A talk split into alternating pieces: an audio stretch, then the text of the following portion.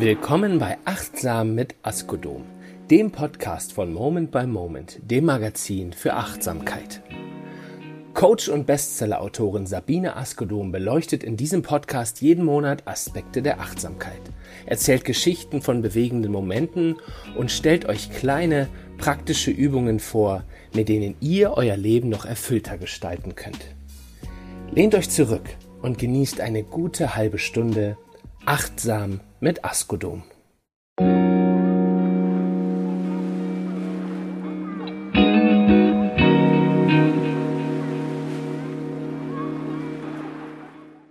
Fragen statt Tadeln, wie Empathie im Umgang mit Kindern hilft. Das ist das Thema meines heutigen Podcasts. Bevor ich damit beginne, muss ich einfach auf diese Zeiten eingehen, in denen wir leben. Und natürlich denke ich an gerade an die Kinder in der Ukraine, die auf der Flucht sind, die Angst haben, die in fremden Ländern sind, die Kilometer weit laufen mussten und nicht wussten, wohin und Kilometer, hunderte von Kilometer weit mit Bussen gefahren wurden und sie wussten nicht, wohin. Und wie wir mit unseren Kindern umgehen in unserer Welt, ist ein immerwährendes Thema. Und warum ist es so fahrlässig, nicht besser mit ihnen umzugehen? Nicht nur, weil sie kleine Menschen sind, die unsere Unterstützung und Hilfe brauchen, sondern auch, weil sie die Erwachsenen von morgen sind. Und sie werden morgen bestimmen, wie es in dieser Welt zugeht. Und deshalb ist es besonders wichtig, ihnen eine gute Kindheit, eine fürsorgliche Kindheit und eine unterstützende Kindheit zu geben.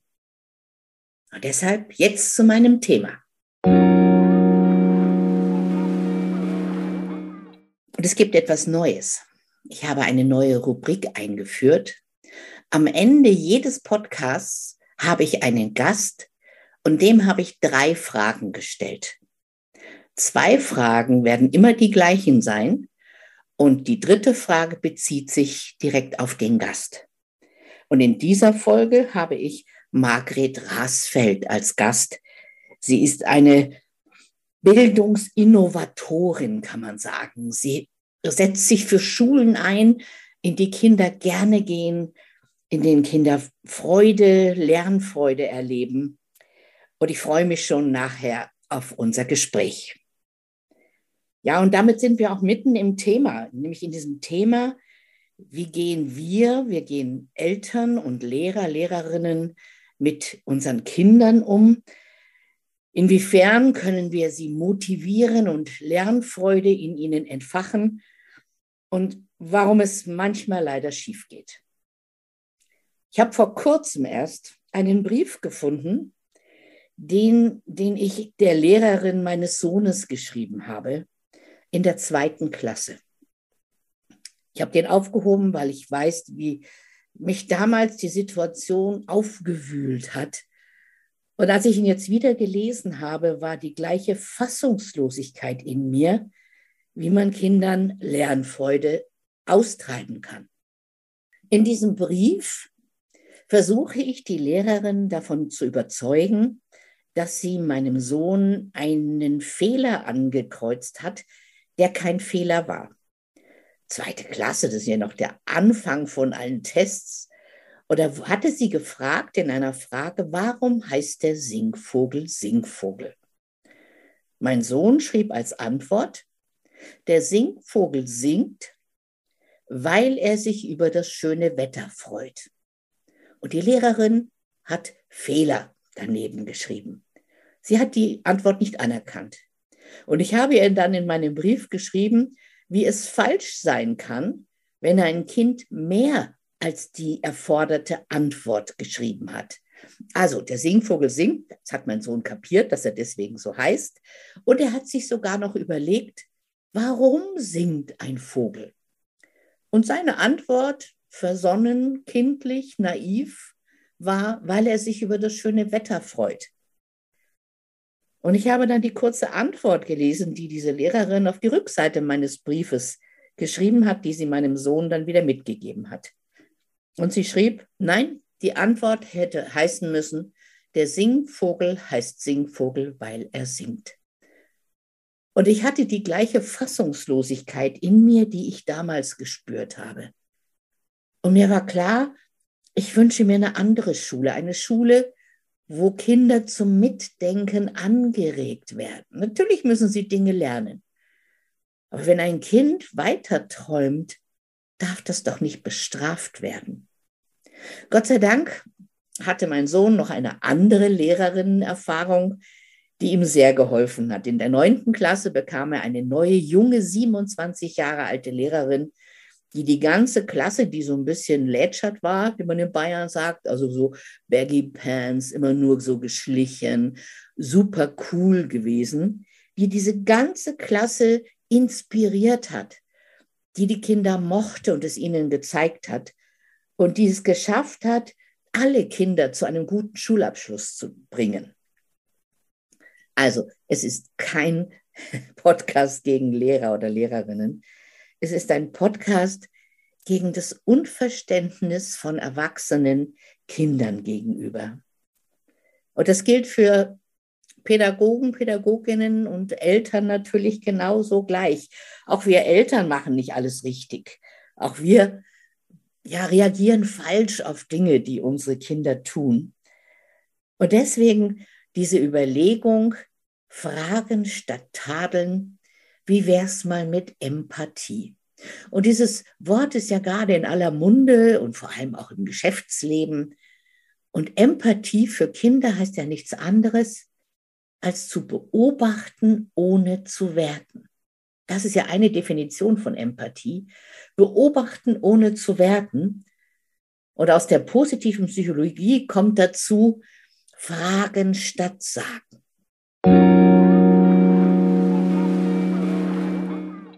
Also, Fragen statt Tadeln heißt herauszufinden, warum ein Kind dies oder jenes macht.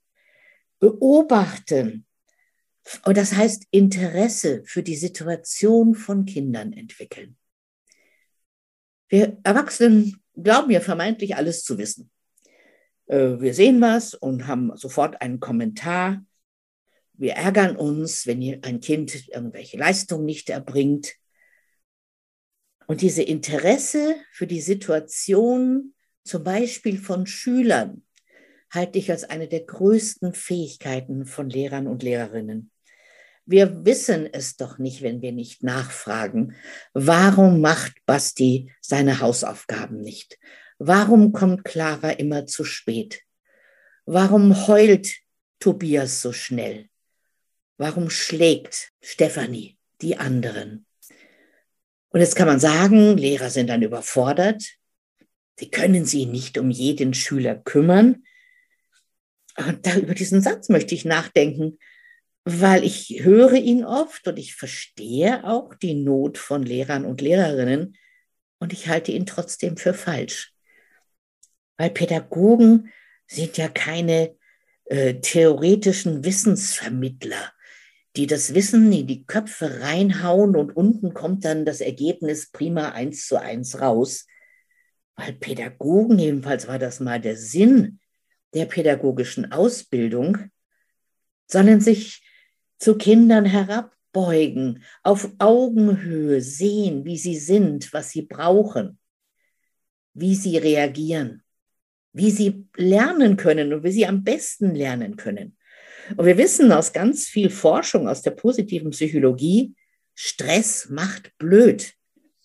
Jemand, der mir schon öfter zugehört hat, weiß, dass das einer meiner Lieblingssätze ist. Damit fasse ich wissenschaftliche Forschung zusammen, die das wirklich ergeben hat. Ich sage es halt ein bisschen flapsig. Stress macht blöd. Und jeder und jede von uns weiß, dass das stimmt. Wir kennen das. Aus der Schule sowieso. Du hattest gelernt, zu Hause konntest du alle Vokabeln oder alle Formeln. Und dann sitzt du in der Schulaufgabe in der Schule und hast den berühmten Blackout und weißt nichts mehr. Alles wie weg. Stress macht blöd. Und ich erzähle Unternehmern und, und Geschäftsführern und Personalern und Personalerinnen immer wieder, dass sie als Führungskraft als edelste Führungsaufgabe haben, ihren Mitarbeitenden einen entspannten Raum zu bieten, indem sie ihre Schaffenskraft, ihre Leistungsfreude und ihre Kreativität ausspielen können. Und das, was bei Erwachsenen stimmt, stimmt bei Kindern ja natürlich noch viel mehr. Also was ist eigentlich die edelste pädagogische Aufgabe? Kindern einen entspannten Raum bieten, in dem sie die Lust am Lernen frönen können. Also die, die in Entspannung kreativ werden, die auf Ideen kommen, die sich Gedanken machen können. Ja, eine Lernatmosphäre zu schaffen, die das Beste im Kind unterstützt. Und ich weiß, wie schwer das ist. Meine Eltern waren beide Lehrer. Ich war ja einige Zeit äh, ja fast dabei, Lehrerin zu werden. Und ich weiß, wie schwer das ist. Und doch möchte ich all die Lehrer und Lehrerinnen bestärken und unterstützen, die das wissen, dass die Kinder Raum zum Lernen brauchen, einen entspannten Raum. In der Süddeutschen Zeitung war neulich ein Bericht mit der Überschrift Schule zum Schämen. Und da schrieb ein offensichtlich geplagter Vater darüber, dass die Kinder jetzt die letzten Monate in diesem Schuljahr angeheizt werden mit Tests und Aufgaben und Arbeiten, um zu beweisen, dass sie alles, alle Anforderungen entsprechen. Und er sagt, da tut man oft so, als hätte es diese Corona-Zeit überhaupt nicht gegeben. Als hätten die Kinder nicht monatelang im Homeschooling gesessen, sich alleine rumschlagen müssen und auf so viel verzichten müssen. Ja, die Begegnung mit ihren Freunden und Freundinnen, die Begegnung mit anderen, den Spaß, den Schule ja auch macht und wenn es nur in den Pausen auf dem Schulhof ist. Sie mussten sich in diese Zeit hineinfuchsen, mit Alleinsein fertig werden, mit gestressten Eltern, die ganz nebenbei vielleicht auch Homeoffice noch machen mussten. Und dieser Vater hat in diesem Artikel beklagt, dass die Schule reagiert, als hätte es kein Corona gegeben. Und anstatt diesen Kindern jetzt, wo es wieder möglich ist, wieder diese Schulerlebnisfreude zu schaffen, würden sie absolut unter Druck gesetzt. Ja, sie müssen funktionieren. Und da ist die Frage, was läuft schief? Das frage ich mich immer, wenn ich so Sachen sehe, äh, über die ich mich wundere, übrigens bei mir selber auch. Was läuft schief? Was machen wir gerade falsch? Wie lassen wir unsere Kinder gerade im Stich? Oder, wenn wir es jetzt positiv umdrehen, was können wir tun, um unseren Kindern Freude, Leichtigkeit, Geborgenheit zu schaffen? Und es gibt ein, ein Zitat von einem Pädagogen, Hans-Walter Putze, der sagt, das elfte Gebot, ehret unsere Kinder, sie sind in höchster Not. Und nun höre ich Eltern oder auch Pädagogen, die sagen, die Kinder sind doch total verwöhnt, mit sechs ihr Handy, mit sieben das iPad, äh, die dürfen eh machen, was sie wollen. Ich habe gestern Abend einen Film über Einsamkeit im Fernsehen gesehen. Und da waren die Einsamkeitsanteile in der Bevölkerung im Alter hoch das können wir uns alle vorstellen. Alte Menschen sind allein, viele Freunde gibt es nicht mehr, Familienangehörige sind verstorben und sie klagen über Alleinsein. Und dann kam die mittlere Generation, 35 bis 45. Auch von denen kannten fast 20 Prozent das Gefühl des Alleinseins. Und dann kamen die Zahlen über die jungen Menschen, über Schüler und Schülerinnen, junge Erwachsene. Und diese Zahlen waren höher als alle anderen. 50 Prozent aller jungen Menschen haben berichtet in Umfragen, dass sie das Gefühl dieser schrecklichen Einsamkeit kennen. Und ich kannte es als Schülerin. Ich erinnere mich als 13, 14, 15-Jährige. Ich fühlte mich als das ärmste Kind der Welt. Und ich hatte eine Familie, ich hatte Eltern, die sich ja, gekümmert haben, denen wir viel unternommen haben. Aber dieses tiefe Gefühl der Einsamkeit, das war mir bekannt und das kenne ich bis heute. Ich bin so ein Rudelmensch. Ich mag Menschen um mich herum haben. Ich mag immer irgendwie im Schoße der Familie sitzen. Und wenn du allein zu Hause bist, dann kommt dieses Alleinseinsgefühl schon immer wieder. Und ich glaube, wenn wir uns dieses Gefühl klar machen und wenn wir darüber reden, können wir auch verstehen, dass junge Menschen, denen es doch so gut geht, wie Ältere immer gerne sagen, dass die sich auch allein fühlen. Die haben sich allein gefühlt vor ihrem Laptop während der Schule, in dem man den Lehrer sprechen gehört hat, aber keine Resonanz spürte zu den anderen. Und ich glaube, dass wir umdenken müssen, dass wir uns nicht nur um die alten Menschen kümmern sollten, auch das, die allein sind, sondern dass wir uns vor allem um die jungen Menschen kümmern sollten, die dieses Alleinseinsgefühl im hohen Maße kennen.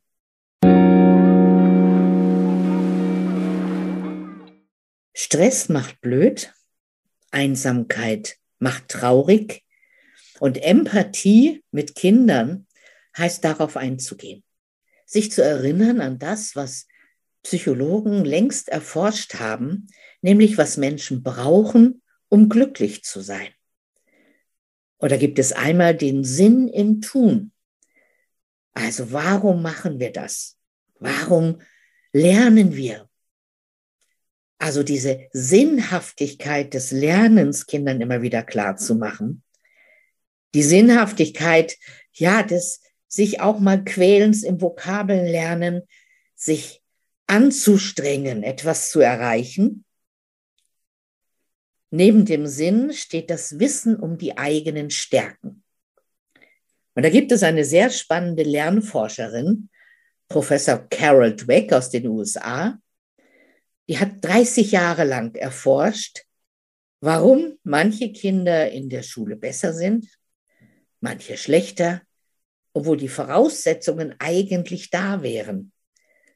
Und sie hat herausgefunden, dass neben dem Talent des Kindes und seinem Fleiß das Selbstbild des Kindes eine entscheidende Rolle spielt, gleichberechtigt zu den anderen zwei Faktoren. Und sie hat festgestellt, dass das Selbstbild des Kindes oft nicht stimmt, beziehungsweise es ein negatives Selbstbild ist.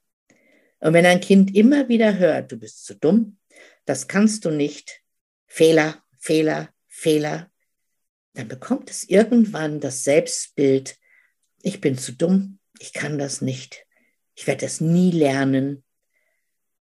Ich habe da neulich ein Beispiel gehört von einem Kind, das sich in der Grundschule fürchterlich gequält hat. Da ging es schon ab der zweiten Klasse über den Übertritt. Wer schafft es? Wer kommt weiter? Unglaublich ehrgeizige Eltern in dieser Klasse. Und dieses Kind war eher ein, ein Träumer, wie wir heute sagen. Eher jemand, der nicht so gut mitkam, weil er bestimmte Fähigkeiten nicht entwickeln konnte. Und dieses Kind musste dann auf die Hauptschule. Also heute heißt es in Bayern Mittelschule. Und die Eltern, ja, waren zwar unglücklich, aber haben gedacht, schau mal, machen wir das Beste draus. Andere Eltern haben so, was, dein Kind geht auf die Mittelschule. Uiuiuiui, ui, ui, ui, das ist aber schlimm. Und ich habe beobachten können, wie dieses Kind, das dann in diese Mittelschule ging, das heißt eine Schule, die eher praktisch orientiert ist, wo es nicht um Latein und Griechisch geht, wie dieses Kind aufgeblüht ist ein großes Wort, aber doch wieder zu sich gefunden hat weil diese ständige Überforderung aufgehört hat. In dieser Schule geht man auf die Kinder ein. Man weiß, dass sie nicht die Cracks werden, die vielleicht studieren werden. Aber sie wissen auch, die Lehrer und Lehrerinnen, die da arbeiten, dass diese Kinder besondere Aufmerksamkeit brauchen und dass sie Zuspruch brauchen, damit ihr Selbstbild sich positiv verändert. Und ein gutes Selbstbild eines Kindes heißt, ich kann was, ich bin wer und dies oder jenes kann ich vielleicht noch nicht. aber ich werde versuchen, es zu lernen. Ich bin kein schlechter Mensch, nur weil ich mit einigen Anforderungen nicht mithalten kann. Und ich bin so dankbar für diese Schule, die es schafft, dass dieses Kind wieder gern in die Schule geht und nicht Schule hasst, Lehrer hasst und vor allem nicht sich selbst hasst. Nun habe ich viel über Schule gesprochen. Und jetzt sagt mein inneres äh, Eltern-Ich, und wie ist es mit dir als Mutter? Hast du immer alles richtig gemacht? Nein, ganz gewiss nicht. Machen wir Eltern immer alles richtig? Nein, ganz gewiss nicht. Ich habe neulich einen Vortrag im Internet gehört von Marshall Rosenberg. Und Sie kennen vielleicht diesen Begriff gewaltfreie Kommunikation. Und Marshall Rosenberg hat diese ja, Erziehungsmethode und Kommunikationsmethode entwickelt. Und er saß auf einer Bühne und hat davon erzählt. Ich kann euch sehr empfehlen, euch das anzugucken. Ähm, und zwar sprach er über den bösen Warum-Wolf. Und ich dachte erst so, was hat der gegen das Wort Warum? Ich frage das auch gerne in meinen Coachings. Warum tun Sie es nicht, wenn Sie wissen, dass es das Beste wäre? Warum sollten Sie mit Ihrem Chef darüber reden? Und ich habe von Marshall Rosenberg gelernt, dass es auf die Intention der Frage ankommt. Und dieser Warum-Wolf will gar nichts wissen. Er fragt gar nicht, um das, das, die Ursache zu erfahren, sondern der Warum-Wolf straft mit dieser Frage. Und er erzählt von einer Geschichte aus einer Schule. Er war in einer Schule und sieht, es war keine Pausenzeit, wie ein kleiner Junge durch die Halle geht und eine Lehrerin entdeckt ihn. Und die Lehrerin fragt ihn, warum bist du nicht in deiner Klasse? Und dieses Beispiel hat er aufgegriffen. Und er sagt, die Lehrerin wollte jetzt keine Erklärung, warum dieser Junge nicht in der Klasse ist. Sie hat ihn angeklagt. Warum bist du nicht in deiner Klasse heißt, hey, du musst in deiner Klasse sein. Und das ist der Unterschied zwischen warum und warum. Wenn ich frage, warum bist du hier unterwegs? Was machst du? Dann würde der, das Kleine vielleicht sagen, oh, die Lehrerin hat gesagt, ich soll von draußen drei Steine holen. Oder äh, ich, ich muss gerade schnell aufs Klo. Oder ich habe mich verlaufen hier in dieser großen Schule. Ich bin da erst in der ersten Klasse und ich weiß nicht, wie ich zurück in die Klasse komme. Der Warum Wolf straft in der Frage. Der Warum Wolf fragt andere Menschen, warum hast du das vergessen? Warum warst du nicht in der Reinigung? Warum hast du das nicht besorgt? Warum bist du zu spät gekommen? Ich kenne den Warum-Wolf aus meiner Kindheit. Das war so die Warum-Frage meiner Eltern. Und es sind Bestrafungsfragen, es sind Peitschenhiebe. Es sind Peitschenhiebe, ja, sagen wir, in die Seele des Kindes. Und wenn wir alle aufmerksamer werden mit dem, was wir tun, wenn wir zum Beispiel solche Vorträge hören, die uns ja so ein Licht entzünden im Hirn, ach, so läuft das. Und darum sollte ich selbst sehr achtsam sein. Ich sollte meine Empathie auch den Kindern gegenüber in Gang setzen. Und Empathie heißt beobachten, ohne zu werten. Wenn ich das schaffe, kann ich Kindern, meinen eigenen und anderen, ja, ein, eine, eine Öffnung in Erfahrung bieten. Eine Öffnung in, was sind die Gründe meines Tuns, äh, Interesse, Zuwendung. Und René Borbonus, ein sehr geschätzter, lieber Kollege von mir, ähm, wenn Sie von ihm mal einen Vortrag hören können oder eben auch auf YouTube, kann ich sehr empfehlen. Der hat eine wunderbare Art, uns selbst ja an die Nase zu greifen. Was machen wir selber, um unsere Kinder zu verunsichern, ja, um ihnen etwas unter die Nase zu reiben. Und deswegen ist es auch eine selbstkritische Folge meines Podcasts. Ich will hier niemanden anklagen. Ich möchte gern aufzeigen und ich möchte gern diese Empathie fördern, herausfordern, unterstützen, weil das Selbstbild des Kindes ist entscheidend, dass es den Sinn im Tun sieht. Und das Wichtigste sagen alle Psychologen, was Menschen glücklich macht, sind gute Beziehungen. Und ich wünsche mir, dass die Beziehungen von Lehrern und Lehrerinnen zu ihren Kindern wieder inniger werden, wieder achtsamer, wieder empathischer. Ich wünsche mir, dass ein Lehrer, eine Lehrerin wieder der wichtige Mensch im Leben eines Kindes wird oder ist, an dem dieses Kind sich ausrichten kann. Man weiß aus Studien aus New York, die sind schon ein paar Jahrzehnte alt, aber ich glaube, sie wurden nie widerlegt, ähm, woran es liegt, dass Kinder sich positiv entwickeln oder vielleicht negativ sogar abrutschen ins Kriminelle. Und diese Studien haben gesagt, es braucht einen Erwachsenen, der dem Kind Halt und Führung gibt.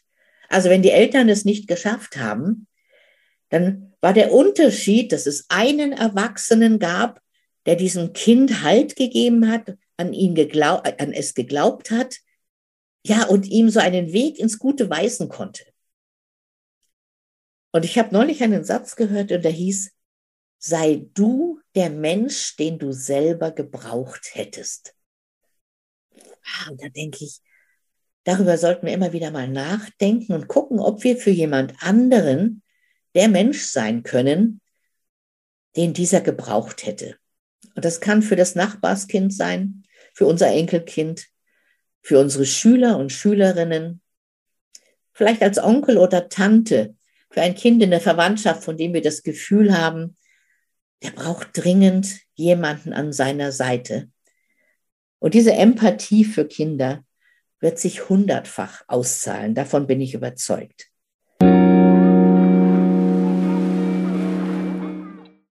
Margret Rasfeld ist langjährige Schulleiterin gewesen, unter anderem an der Gemeinschaftsschule in Berlin. Sie blickt auf fast 40 Jahre Berufserfahrung zurück. Sie ist seit langem eine scharfe Kritikerin des aktuellen Bildungssystems.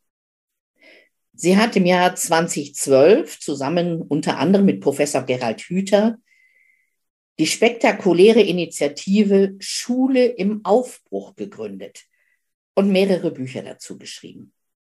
Die Süddeutsche Zeitung hat sie im Jahr 2020 mit dem Aufbruch Award geehrt. Ihr neuestes Buch heißt Friday. Frei wie Freitag, Day wie Englisch Tag. Die Welt verändern lernen für eine Schule im Aufbruch.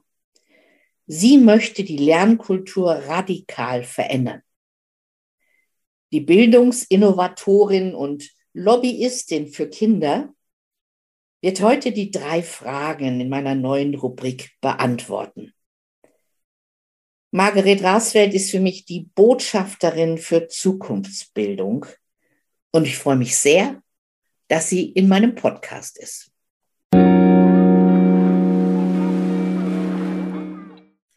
Liebe Margret, danke, dass du zu Gast in meinem Podcast bist. Meine erste Frage an dich, wofür begeisterst du dich? Ja, danke, dass ich hier sein darf. Äh, ich begeister mich für Taten.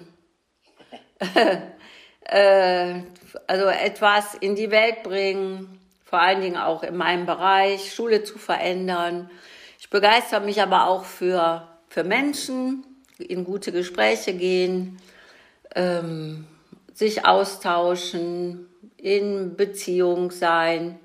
Und ich begeister mich vor allen Dingen auch für die wunderbare Natur. Sehr schön. Meine zweite Frage heißt, wann fühlt sich Leben leicht an?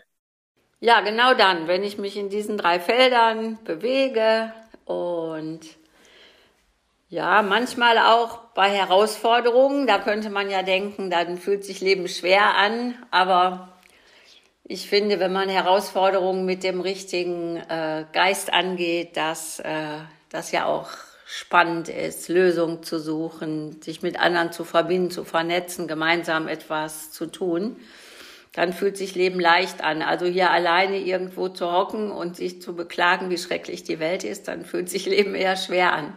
Ja. Ja, danke dir. Die dritte Frage, wie kann Schule glücklich machen? Oder kann Schule Kinder glücklich machen? Und wenn ja, wie? Ja klar, kann Schule Kinder glücklich machen, denn fast alle Kinder, wenn nicht sogar alle, freuen sich auf den ersten Schultag und kommen total mit äh, großen Augen angerannt und denken, jetzt endlich, jetzt endlich kann ich noch viel mehr lernen als vorher. Ja, und wenn wir diese Kinder denn lassen, wenn sie in ihrem eigenen Tempo lernen können, wenn sie Interessen nachgehen können, wenn sie mit anderen Kindern zusammen auch was tun können, wenn sie sich bewegen können, wenn wir mit ihnen rausgehen in die Natur und sie können staunen und forschen und Fragen stellen und vor allen Dingen, wenn wir diese Kinder, die ja so klug sind und so viel mehr spüren als die meisten Erwachsenen, wenn die merken, dass wir sie richtig, richtig ernst nehmen und dass sie unsere Lernpartner werden und wir auch mit ihnen zusammen lernen, ich glaube, dann freuen die Kinder sich total und blühen noch mehr auf, als sie von Natur aus ja eigentlich angelegt sind. Und dazu brauchen wir ganz andere Lernumgebungen. Also außer draußen Natur eben auch anregende äh, Räume, wo sie stöbern können, wo sie was finden können. Und vor allen Dingen dürfen wir sie nicht einstuhlen auf unbequeme Holz- oder Plastikstühle und da sollen sie dann sitzen bleiben. Also ist schon krass, was wir mit den Kindern anstellen, um sie unglücklich zu machen. Liebe Margret, danke dir. Herzlichen Dank, dass du dir die Zeit genommen hast. Ich weiß, du bist viel unterwegs und danke, dass du meinen Podcast so bereicherst. Alles Liebe dir. Ja, danke dir für deinen tollen Podcast.